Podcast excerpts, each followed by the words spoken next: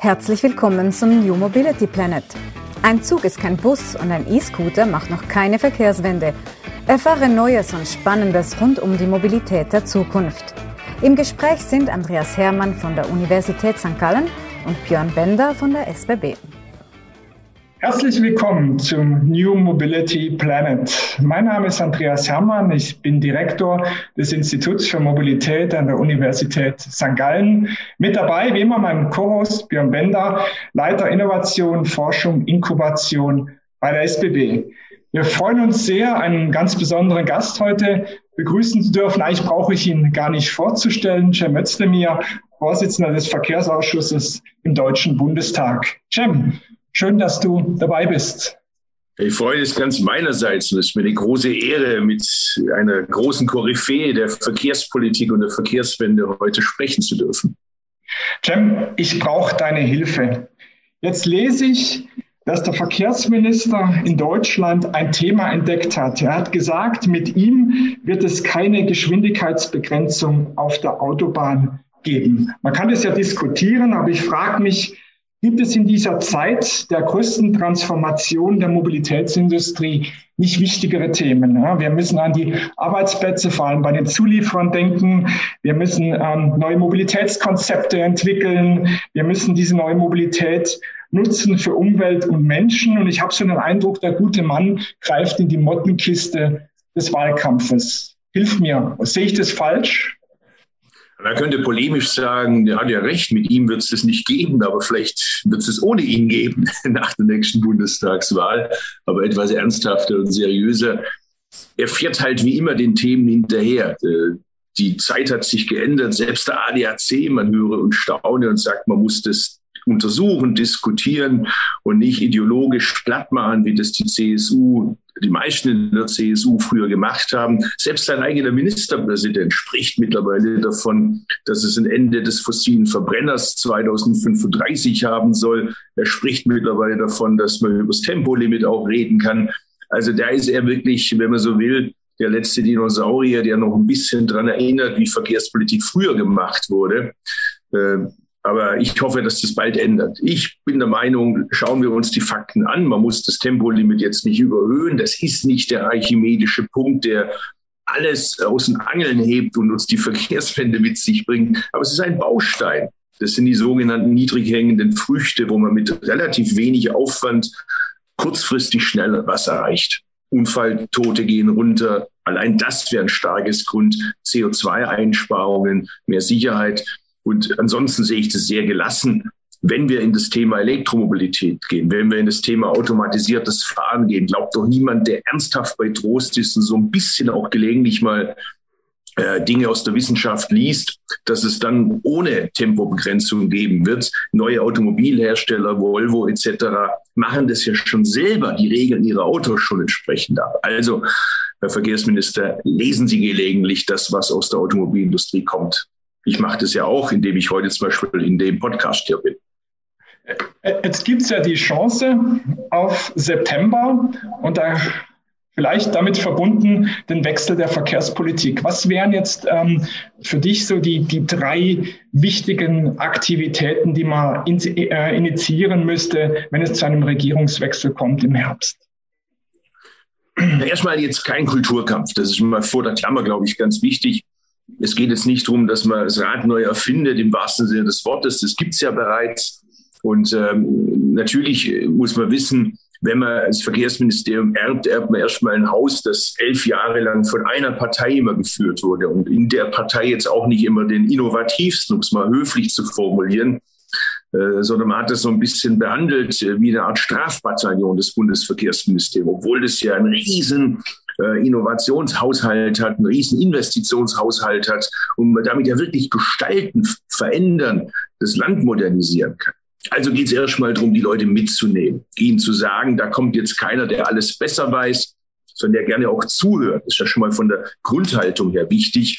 Ich glaube nämlich, dass man Verkehrswende gar nicht mit 51 Prozent gegen 49 Prozent machen sollte, vielleicht sogar nicht mal machen kann, sondern Allein schon deshalb, weil wir den Bundesrat in vielen Fragen brauchen, würde ich gerne das machen, was man in der Vergangenheit nicht gemacht hat, nämlich sich zusammensetzen, so ein bisschen nach dem Vorbild von Winfried Kretschmann mit seinem Strategiedialog in Baden-Württemberg, die wichtigsten Stakeholder, Automobilindustrie, Zulieferer, die Umweltseite, die Verbraucherschutzseite, euch von der Wissenschaft, also all denjenigen, die viel mehr wissen, wie manchmal wir in der Politik, die zusammenholen, mit denen gemeinsam die Verkehrspolitik der Zukunft formulieren.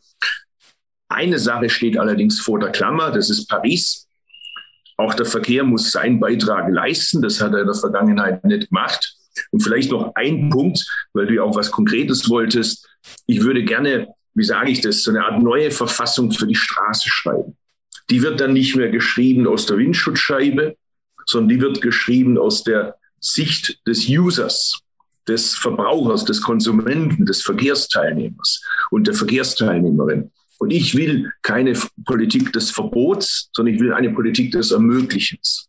Das heißt, die Leute sollen möglichst bequem, sie sollen bezahlbar, sauber, pünktlich, zuverlässig von A nach B kommen, mit dem Verkehrsmittel, mit dem das jeweils am besten, am umweltschonendsten und am komfortabelsten geht. Und die gute Nachricht, die Digitalisierung bietet uns das alles. Was früher extrem kompliziert war, machen heute Algorithmen in Sekundenbruchteilen. Cem, ja, das, was, was Cem fordert, das ist ja eigentlich genau dein Job, oder? Die verschiedenen Verkehrsträger intelligent zu kombinieren, am besten eine App drüber, eine Plattform, dass es alles komfortabel für den Kunden gemacht ist. Genau, ich glaube, ähm, Cem, du hast schon zwei, drei äh, Steilpässe jetzt gespielt. Ähm, ich fand ganz interessant, wir sind ja mit der Geschwindigkeitsbegrenzung äh, jetzt eingestiegen in das Gespräch. Und wir haben, Cem, das wirst du wahrscheinlich gar nicht mehr wissen, uns mal bei über 200 kmh äh, auf der Reise von Berlin Richtung Süden kennenlernen dürfen im ICE am ah. Tisch vor vielen Jahren, fünf, sechs Jahren und haben da sehr, sehr spannende Mobilitätsdiskussionen im ICE geführt. Und da fand ich schon, äh, sag mal, deinen pragmatischen Blick auf das Thema Mobilität äh, wirklich spannend, weil du hast ja eben gesagt, es braucht letztendlich eine neue Verfassung für die Straße hast du es genannt, du hast aber eigentlich Mobilität ausgeführt. Yeah. Ich glaube, wir brauchen eine Mobilitätsverfassung und ähm, ich hoffe, dass es nicht, und das hast du auch gesagt, parteipolitisch wird, weil am Ende wird doch der, ja, der Bürger, die Bürgerin, der Kunde und die Kundin entscheiden, wie Mobilitätswende auch funktioniert, weil die Mobilitätswende an sich, damit davon sind Andreas und ich zumindest äh, aus dem tiefsten Herzen überzeugt, die ist ja unausweichlich. Ja, wir alle wissen ja, gesellschaftlich, ähm, klimabedingt etc. Es gibt keine andere Wahl. Nur wie wir sie gestalten, das wird, glaube ich, auch die spannende Frage in den nächsten Jahren werden. Aber du hast es so gemeint, ne? wir sprechen von einer Gesamtmobilitätsverfassung eigentlich am Ende. Absolut klar. Also mit der Straße ist zum Beispiel jetzt die Straßenverkehrsordnung gemeint. Die ist eben noch, hat den Geist, äh, es geht darum, den Verkehr flüssig zu machen. Wenn das die Vorgabe ist, aber zu den Vorgaben zum Beispiel nicht auch gehört, Vision Zero, zu den Vorgaben nicht gehört der Klimaschutz, zu den Vorgaben nicht gehört die Verkehrswende, dann impliziert es geradezu zwingend eine bestimmte Verkehrspolitik der Oldschool. Was wir aber brauchen, ist neues Denken auch da und das umfasst natürlich alle Verkehrsträger. Mhm. Gehen die, gehen die Investitionen, die wir jetzt sehen, ich sag mal in der EU, ähm, in Deutschland, was die Schieneninfrastruktur angeht, viele Milliarden auch für die Deutsche Bahn, in der Schweiz ist es sehr ähnlich, gehen die so aus, aus deiner, aus eurer Sicht schon in die richtige Richtung? Also wird das letztendlich auch die Mobilität, so ich sag mal von den Eisenbahnverkehrsunternehmen äh, mit angestoßen in die richtige Richtung lenken? Also es passiert schon was. Das merke ich ja als regelmäßiger ICE-Fahrer der Strecke Stuttgart-Berlin. Das übrigens lohnt sich immer wieder, weil man Leute kennenlernt. Jetzt äh, durch die Pandemie gerade ein bisschen schwierig ins Gespräch zu kommen oder auch mal äh, seinen Kaffee zu trinken äh, im, im, im Bistrowagen oder im Restaurant was zu essen. Geht halt leider nicht. Aber es wird ja hoffentlich bald besser, wenn wir alle geimpft sind. Also ähm, da merke ich natürlich schon, dass die schlechte Nachricht eigentlich eine gute Nachricht ist, nämlich die schlechte Nachricht mit den Verspätungen, die schlechte Nachricht mit den Umleitungen, die schlechte Nachricht, äh, dass der Zug immer wieder steht, hat ja damit zu tun, dass jetzt gerade investiert wird und dass jetzt endlich die Knoten angegangen werden. Das ist aber natürlich eine Folge von Versäumnissen davor, wo man die Bahn systematisch unterfinanziert hat sie an der langen Leine hat verhungern lassen, Nebenstrecken systematisch stillgelegt hat, die Bahn aus der Fläche rausgeholt hat. Das finde ich immer besonders perfide, äh, wenn von den Politikern, die in der Vergangenheit die Bahn kaputt gemacht haben, systematisch an die Wand gefahren haben, wenn die heute das Argument nehmen, der stillgelegten Eisenbahnstrecken, warum man das Auto braucht und warum es mit dem Zug oder mit öffentlichen Verkehrsmitteln nicht geht. Also das ist schon wirklich eine Ungeheuerlichkeit. Dieselben Leute, die den Supermarkt, das Einkaufszentrum auf die grüne Wiese gebaut haben, die Innenstädte kaputt gemacht haben, gegen unseren Rat, gegen die Argumente der Einzelhändler und der Grünen gemeinsam, argumentieren heute, man braucht das Auto, weil es anders gar nicht geht. Die haben die Zersiedlung der Landschaft organisiert gegen jeden Rat. Ich meine, da muss man jetzt ja nicht besonders intelligent sein, um zu wissen, dass das der Innenstadt nicht gut tut. Hm. So, also äh, ja, da passiert gerade was. Aber das Grundproblem ist, und das ist der Unterschied zu, zur Schweiz, bei uns ist das immer eine Ad-Hoc-Geschichte. Aber weiß irgendjemand, der jetzt in dem Bereich investieren möchte, wie es in fünf Jahren, wie es in zehn Jahren, wie es in 15 Jahren aussieht? Und da bin ich wieder bei unserem Ausgangspunkt. Mhm. Das hat die Schweiz geschafft, das hat Dänemark geschafft, das haben die Niederlande geschafft. Dort gibt es einen breiten Konsens in der Verkehrspolitik zwischen den wichtigsten Stakeholdern. Da kannst du die bei jeder Tages- und Nachtzeit wecken. Und zwar fast egal welche Partei. Die werden die immer dasselbe sagen. Die werden die immer sagen, klar, Fahrradfahrer sind ebenfalls Bürger erster Klasse und Fahrradfahrerinnen natürlich auch, Bahnfahrer und so weiter. Und es kann nicht sein, dass wir ein Verkehrsträger priorisieren das Auto und alle anderen müssen sich hinten anstellen. Mhm. Und den Konsens haben wir in Deutschland leider nicht. Den haben wir vereinzelt. In den Kommunen übrigens häufig eher, wie wenn man weiter nach oben geht, weil da stellen sich die Probleme eben oft praktischer. Aber ich würde mir wünschen, dass wir den haben. Und jetzt kommt die schlechte Nachricht. Das, was der Scheuer bislang konnte, nämlich jedes Problem mit Geld zuschütten. Also die Strukturen belassen, wie sie sind, aber ein bisschen mehr Geld für die Bahn, ein bisschen mehr Geld fürs Fahrrad, das wird künftig nicht mehr gehen. Weil nach der Pandemie sind die Milliardensummen, die wir jetzt gerade zur Pandemiebekämpfung hatten, in allen Ressorts weg. Die verfrühstücken gerade unser Geld. Das heißt, wir werden auch innerhalb der Etats umschichten müssen. Das wird auch wehtun, aber das muss man ehrlich sagen. Wenn man was Neues möchte, kann man das Alte nicht gleichzeitig gleichermaßen fördern. Also muss man konkret zu machen beim Auto, das Dieselprivileg, acht Milliarden jedes Jahr, muss Jahr für Jahr runter. Jetzt weiß ich natürlich auch als Baden-Württemberger, der stolz ist auf seine Automobilindustrie, das geht nicht auf einen Schlag, aber es muss der Pfad beschritten werden und gleichzeitig muss das andere hochfahren. Mhm. Und das gilt zum Beispiel auch äh, für die Kfz-Steuer, Bonus-Malus-System, aber ein echtes Bonus-Malus-System. Wer sich halt in Gottes Namen ein SUV kaufen möchte, soll das machen. Aber der zahlt halt künftig mehr oder die zahlt halt künftig mehr. Und das Geld, was wir da einnehmen, können wir umlenken auf diejenigen Autofahrer, die eben sich für andere Autos entscheiden. Ja. Oder letztes Beispiel die Lkw-Maut. Wir wollen die ja sogar noch ausdehnen und ausbauen. Baden-Württemberg will dazu ja eine Bundesratsinitiative machen. Aber das ist doch nachgerade absurd, wenn die Einnahmen aus der Lkw-Maut ständig neue Straßen bauen. Wir wollen ja gerade Güter von der Straße auf die Schiene holen. Also muss ich doch gucken, dass ich diese Einnahmen umlenke. Das heißt, dann heißt das Prinzip eben künftig Verkehr finanziert Verkehrswende und nicht mehr Straße finanziert Straße. Ja, ich dann mal das vielleicht in groben Zügen, damit auch das Geld dafür da ist, weil die Bevölkerung natürlich zu Recht sagt, das hört sich alles super an, aber wie wollt ihr das finanzieren? Genau, das ist der Punkt. Ne? Ich komme, ähm, Cem, auch aus äh, Baden-Württemberg. Ich kenne die emotional geführte Diskussion beispielsweise rund um das Automobil. Und ich bin auch schon ein paar Jahre jetzt in der Mobilitätsbranche unterwegs. Und was mir missfällt, ist eigentlich genau diese emotionalen Diskussionen Verkehrsträger gegen Verkehrsträger. Und was es ja braucht, ist eine gesamtheitliche Mobilitätsdiskussion mit dem Besten aus allem. So, jetzt war ich lange bei der Deutschen Bahn, äh, darf äh, die Innovationsthemen aktuell für die SBB tun, habe mal bei einer Airline begonnen. Ich habe verschiedene Verkehrsträger gesehen und ich habe mich immer gefragt, was kann wirklich aus den Unternehmen kommen, also von den Verkehrsträgern und was muss ich sag mal, vom Rahmen her, vom Rahmengeber, von der Politik auch vorgegeben werden. Kannst du dafür noch mal kurz so sagen, wie da deine Perspektive ist? Also was können denn überhaupt die Deutschen Bahn, SBB und ich sag mal Lufthansa, so ein Automobilkonzerne dieser Welt selbst treiben? Und wo muss irgendwo ein Rahmen gegeben sein am Ende, um genau das zu ja, befeuern, was wir drei auch wollen und sehen? Ich gebe mal ein überraschendes Beispiel, damit man sieht, was die Politik früher gemacht hat. Das kann man sich heute gar nicht mehr vorstellen. Da würde man heute wahrscheinlich irgendwie äh, in Ketten abgeführt werden. Aber noch bis in die 60er Jahre war das normal in Deutschland, dass der Verkehrsminister bestimmte Verkehre definiert hat, die ausschließlich auf der Schiene befördert werden. Hm. Das kann man sich heute gar nicht mehr vorstellen. So, und dann geht's halt auch. Da gibt's eben auch einen Anschluss für das Unternehmen an die Schiene, an die Schienenverbindung. Also äh, das ist schon auch so, dass die Politik eine Vorgabe machen muss. Die Vorgabe, ich sage das nochmal, ist Paris. Das muss jetzt auf den Verkehr äh, übersetzt werden. Baden-Württemberg geht da voran.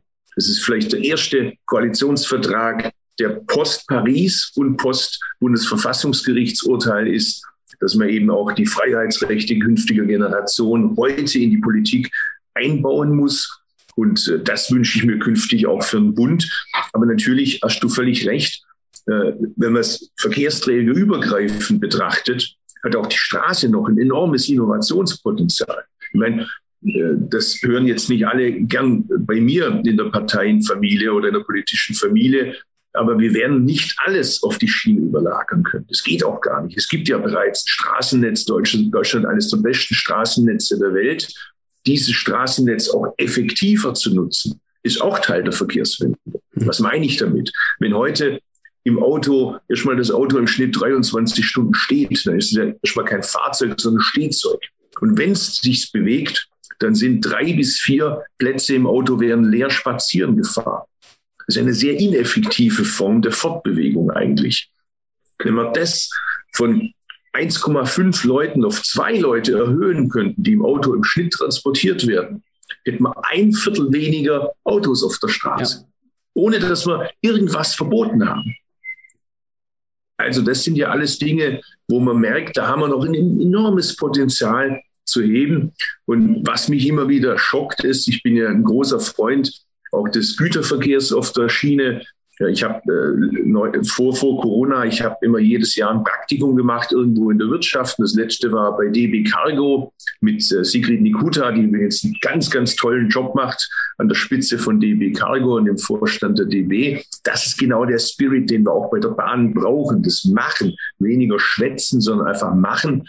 Und jedenfalls, was ich da eben nochmal sehr nüchtern fahren, ist, selbst wenn du das jetzt verdoppelst, die Güter, hast du gerade mal zehn Prozent weniger auf der Straße.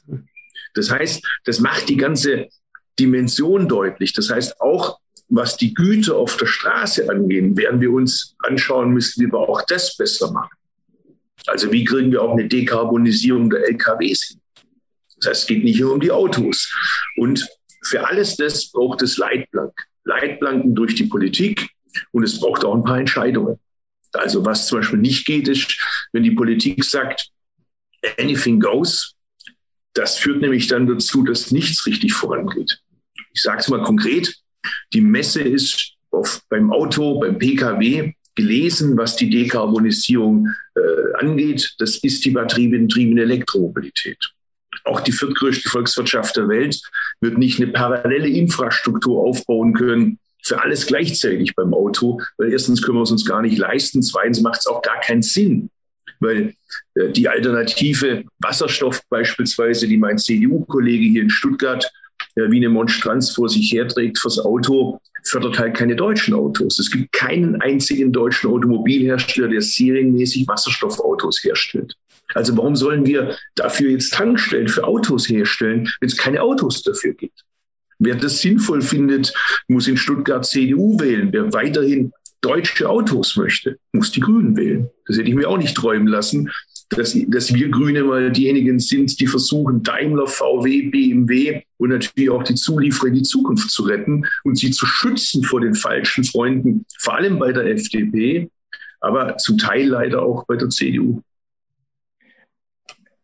Äh, äh, es ist natürlich so, ähm, ich rede jetzt aus der Perspektive eines ehemaligen Automobilers, äh, dass wir das Auto enorm emotionalisiert haben in den letzten 50, 60 Jahren. Das sieht man immer daran, die Leute holen ein Neufahrzeug beim Händler ab, kostet 60.000 Euro. In dem Moment, wo sie vom Hof fahren, verliert das Auto 10 Prozent an Wert und die Leute freuen sich trotzdem. Also es treibt sozusagen Blüten in alle Richtungen. Und diese Emotionalisierung, die wir haben, die, die, die sehr viel Wert geschaffen hat für den äh, Mobilitätsstandort Deutschland, ich glaube, das kann man wirklich so so sagen, äh, die macht natürlich den Wandel extrem schwer. Erklär mal jemand, der sein Auto hat, ähm, sein Porsche hatte, zu sagen, nee, dann müssen jetzt statt 1,5 müssen 3,5 Personen äh, da rein, am besten noch Fremde, dann haben wir, dann haben wir, dann haben wir, haben wir die, die Effizienz noch erhöht.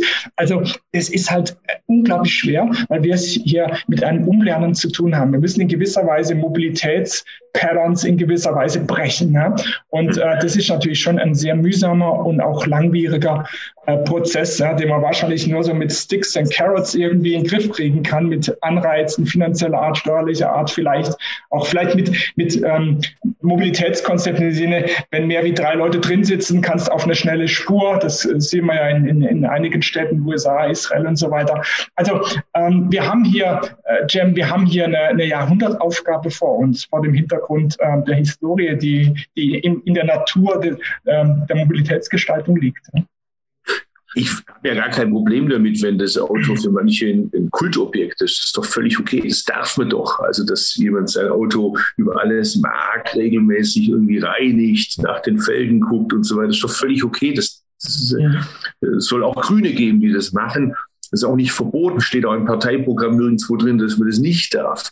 Aber der Verbrenner muss nicht das Kultobjekt sein. Das Auto ist das Kultobjekt. Und das Auto ist auch einem permanenten Wandel unterzogen. Die Software wird mittlerweile wichtiger wie die Hardware. Wenn ich die Generation meiner Kinder anschaue, für die ist die Verpackung nicht mehr so wichtig. Für die ist wichtig, was bietet das Auto, sobald ich drin bin? Wie kriege ich meine Geräte connected? Das ist für die wichtig. Habe ich da Netzzugang? Das ist für die wichtig. Das heißt, man sieht ja zum Beispiel im neuen Daimler, wie der Screen auf einmal wichtig wird. Wozu ich rate, ist, dass wir unsere Arroganz ein bisschen ablegen. Ich erinnere an die Debatten, wie wir sie mit Tesla früher hatten. Spaltmaß, Reichweitenangst, das waren die Stichworte aus Deutschland.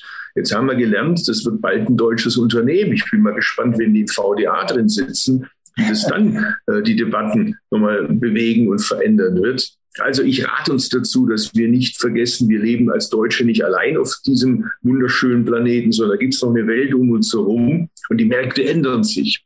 Und alle die, die glauben, dass man eine Technologie mit einem Schutzschirm um sich herum von der Zukunft abhalten kann und die Zukunft draußen halten kann, die haben sich historisch immer getäuscht. Es gibt ein prominentes Beispiel dafür, das ist Nokia, Mobilfunkhersteller, der hatte mal den ganzen Weltmarkt für die Mobiltelefone beherrscht.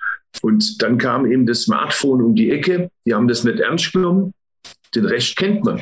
Die mussten sich jetzt wieder mühsam hochkämpfen mit anderen Produkten, machen da auch wieder einen tollen Job. Aber das würde ich gerne vermeiden, dass Daimler, BMW, VW und den Zulieferern ein solches Schicksal äh, ereilt, weil sie auf die FDP hören und die Zukunftsmärkte verpassen. Nein, die Zukunft ist emissionsfrei. Die Zukunft ist softwarebasiert. Die Zukunft ist autonom. Die Zukunft ist vernetzt. Und da muss die deutsche Industrie vorne mitfahren. Und die gute Nachricht, das machen die auch. Die haben das längst kapiert.